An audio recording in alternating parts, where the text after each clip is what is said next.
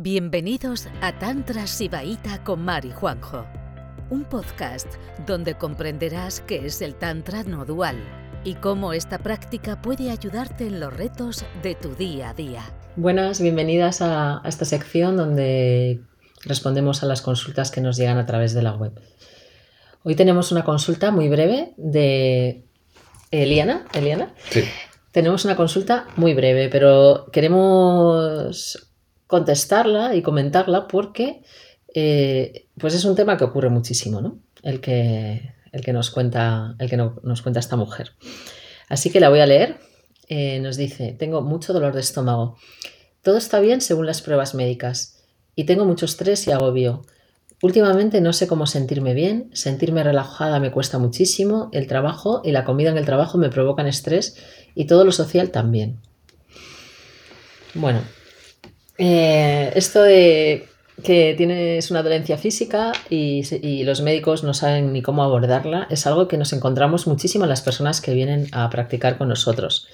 Sabemos que hay gente que viene a, a practicar, bueno, porque piensa que hay algo más en la vida, que puede tener una, una vida más gozosa, más vibrante, más expandida que busca comprensiones filosóficas de todo tipo y también hay gente que nos llega porque está desesperada que igual nunca se hubiera planteado entrar en la espiritualidad, pero al ver que tienen dolencias que ni los psicólogos ni los médicos les pueden ayudar, pues se abren a, otra, a otro tipo de experiencias, ¿no?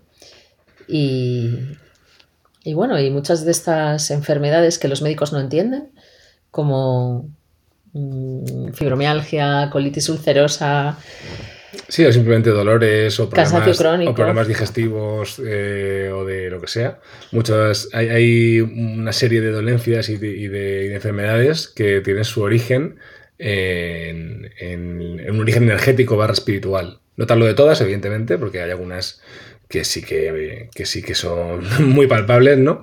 Pero, pero hay la mayoría que lo estamos encontrando últimamente eh, tienen un origen más espiritual, efectivamente.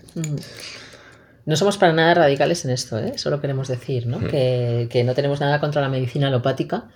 Eh, no somos fanáticos. Eh, hay cosas en las que la medicina alopática es maravillosa y, nos, nos ayuda, pero es verdad que hay temas donde ya los médicos directamente tiran la toalla y esas personas vienen a menudo a nosotras. o tiran la toalla o simplemente ponen algún parche, ¿no? O con medicación o con algún tipo de, de práctica, pero que realmente no lidian con el problema de raíz.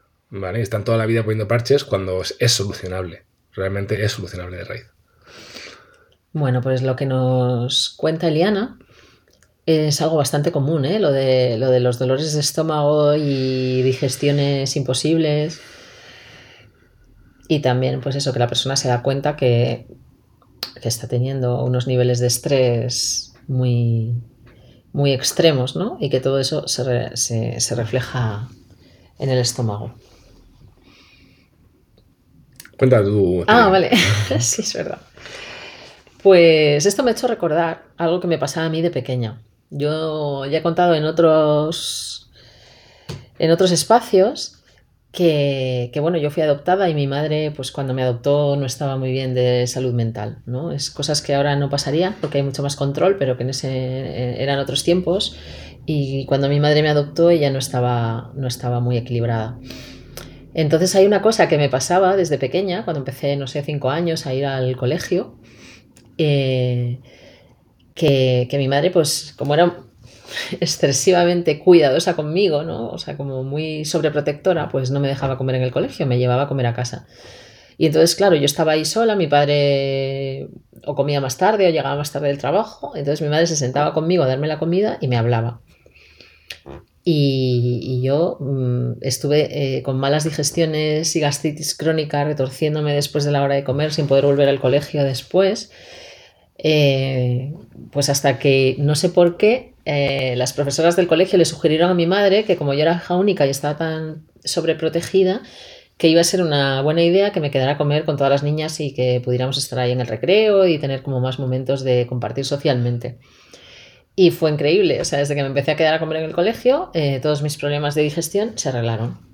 Y luego, pues yo en ese momento no le di ninguna significación, pero ahora eh, me he dado cuenta, porque me han venido como esos recuerdos que tienes bloqueados, me han venido últimamente, sobre todo por una toma de, de bufalvarios que hicimos. Y, me he dado cuenta que mi madre estaba como súper tensa y me contaba cosas que me metían un montón de miedos y me hablaba en un tono como, ah, ¿sabes? Súper angustioso, sin parar el rato que yo comía. Y claro, toda esa tensión que me la, me la reflejaba. Y yo, pues, sabes que los niños somos súper esponjas energéticas y muy sensibles a, a cómo están los adultos que nos rodean. Pues claro, ella que me hablaba con esa angustia de todo y me metía tantos miedos de que si me iba a pasar una cosa, que si me iba a caer de un columpio, que si, bueno, tantas cosas, que si mis amigas no me querían bien, me decía muchísimas cosas, que si me tenían envidia, me malmetía con mis amigas, me decía unas cosas que me, que me creaban un estrés tremendo. Y, la, fue una liberación cuando, cuando volví bueno, cuando conseguí quedarme a comer en el colegio y, me parecía la comida del colegio la más deliciosa del mundo, solo por descansar un poco de mi madre. Entonces, entonces, eh, bueno, mm, a ver, a mí estos temas de, del dolor en el estómago, yo también he estado estreñido mucho y he tenido, he tenido muchos dolores y demás. Eh, pero a mí estos problemas de estómago no me dan miedo. Eh, ni de estrés, ni de ansiedad, no me dan miedo porque lo dedicamos a esto y vemos a muchas personas cambiar su vida radicalmente y en muchos dolores irse. ¿Vale? Eh, pero es un tema de actitud y de foco. Y de coger la práctica que funcione. Es decir, eh, claro, en, la oferta del mundo espiritual y de sanación y de curación hay un montón de, de oferta, hay un montón de gente que hace muchas cosas y no todas funcionan o no todas funcionan a la profundidad que tienen que funcionar para que esto se solucione, ¿no? En nuestro caso, pues bueno, el sibaísmo de Cachemira es una vía infinita, ¿no? Que va a ir quitando capas, relajando la mente y el cuerpo y desbloqueando cosas hasta que tú quieras, hasta el despertar, hasta que te fundas con el espacio, ¿no? Entonces, eh, bueno, todo está relacionado, evidentemente, tú lo sabes, ¿no? Eh, el tema del estrés social, del agobio, de la ansiedad y los problemas de estómago, evidentemente. Y de que te cuesta, te cuesta relajarte, pues evidentemente todo está relacionado. Entonces, eh, bueno, para esto hay prácticas y maneras de, de, de darle la vuelta a esto. Todo depende de lo importante que sea para ti darle la vuelta a esto y, el tiempo y ganas que dediques a practicar para solucionarlo.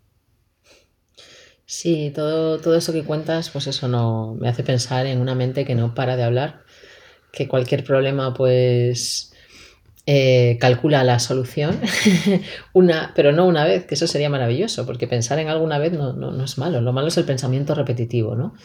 Entonces, pues eso, de la solución de ese problema que te agobia, pues das 320 versiones.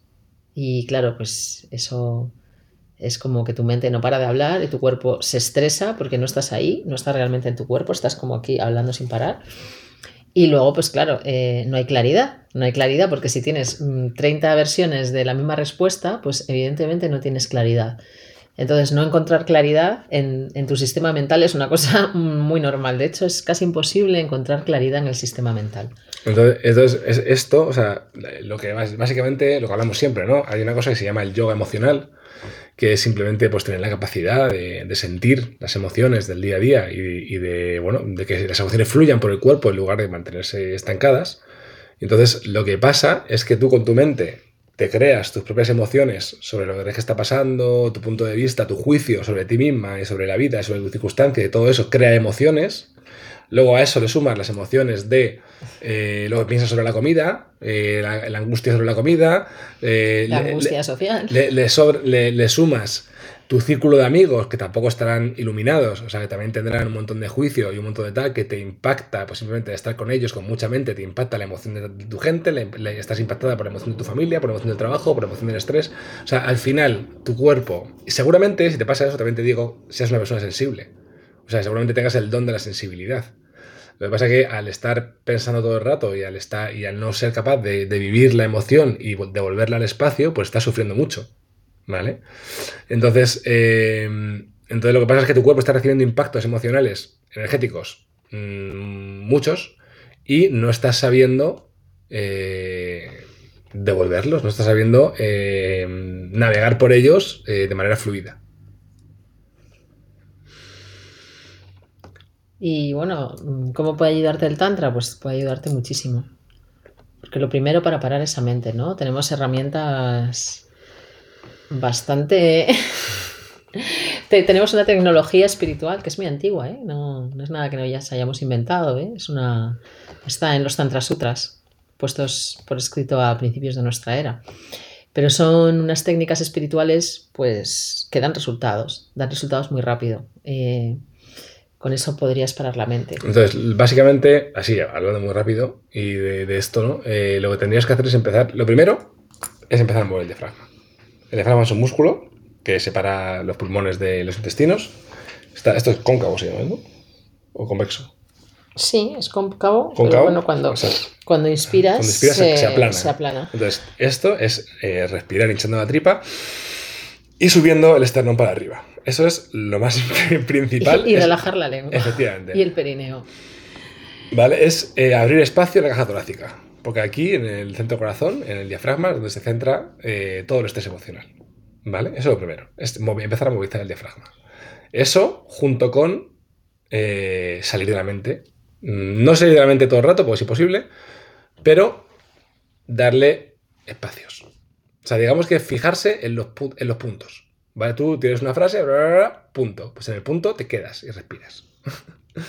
¿Vale? Y eso se hace también enganchándote al mundo sensorial, ¿vale? De los sentidos. Colores, sensaciones, eh, sonidos, mm, la espacialidad, ¿no? El mundo físico, ¿vale? Esas son unas pautas que te puedo dar para que... Pero esto se practica todo el rato.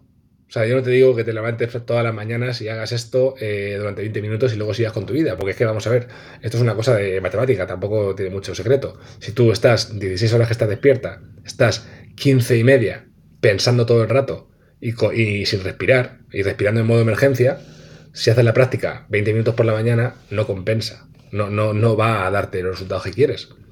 El tantra son prácticas que tienes que integrar en tu día a día tú puedes estar hablando con, un compañero de trabajo y estar respirando y estar fijándote en el espacio que hay entre tú y él, por ejemplo. ¿No? O simplemente sintiendo el dedo gordo del pie, por ejemplo. Entonces, las diferentes prácticas tántricas, una vez que las aprendes, las aplicas en tu día a día y eso va equilibrando la balanza, ¿vale? Entre la consciencia y el estrés y la ansiedad y, y la densidad emocional, ¿no? Sí, sobre todo es que mm, te sirve más parar la mente 30 segundos muchas veces al día que una vez 20 minutos. Bueno, que aparte es imposible. La gente que cree que, está meditando 20 minutos y que tiene la mente callada, no sé, creo que se engaña un poco.